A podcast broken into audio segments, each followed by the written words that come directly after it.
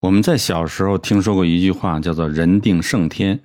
那个时候就觉着这个精神的力量是无穷的，只要人能想到，那就能够做到。实际上这是不对的。最简单的一个事情，你再伟大的人，再先进的技术，你能避免死亡吗？人终有一死，选择正视和承认死亡，而不是逃避死亡，这就是人生最大的意义。而我们却花费了大量的时间去跟死亡做斗争，想永生，到目前为止没有成功的，连超过二百岁的都没有。那有些人觉得啊，我既然活不了，那么我有宗教信仰，我相信来世，那么那你的来世可能会被照顾。有些人呢，他不信仰宗教，他就会大量的生孩子，就说把自己的基因传承下去。或者呢，你是一个科学家，你是个艺术家，你是个。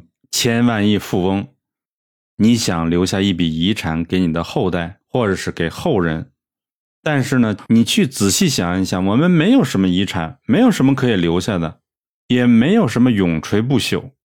每个人都会离开这个世界，我们的后代也会离开这个世界。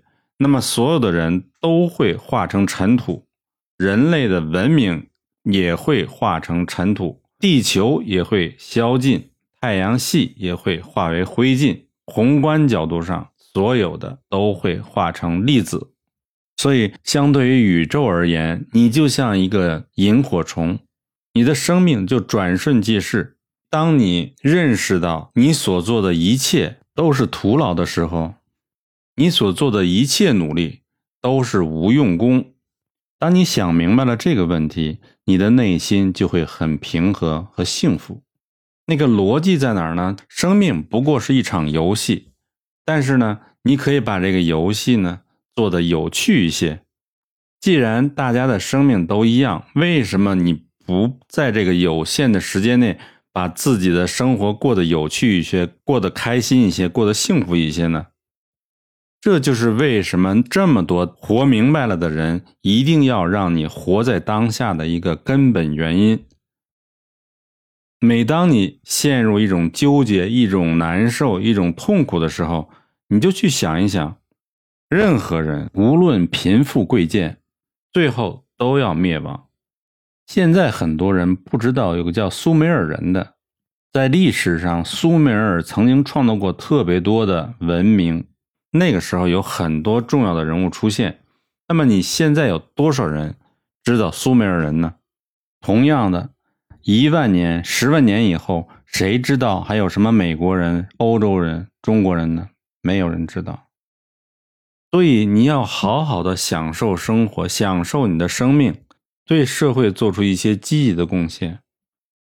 死后万事皆空，好好的享受生活，向外人主动释放和传播爱。因为你传播爱的时候，其实就是给你自己带来一些快乐。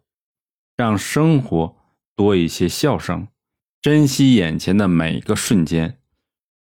这个话题有点沉重，但是你回过头来想一想，你经历的每一刻不愉快，是不是都是浪费你过去的宝贵的时光？如果能意识到这一点，每一刻都是你最珍贵的财富，你要珍惜，你要快乐的面对所有的一切。那你就会比大多数人都要拥有幸福和快乐。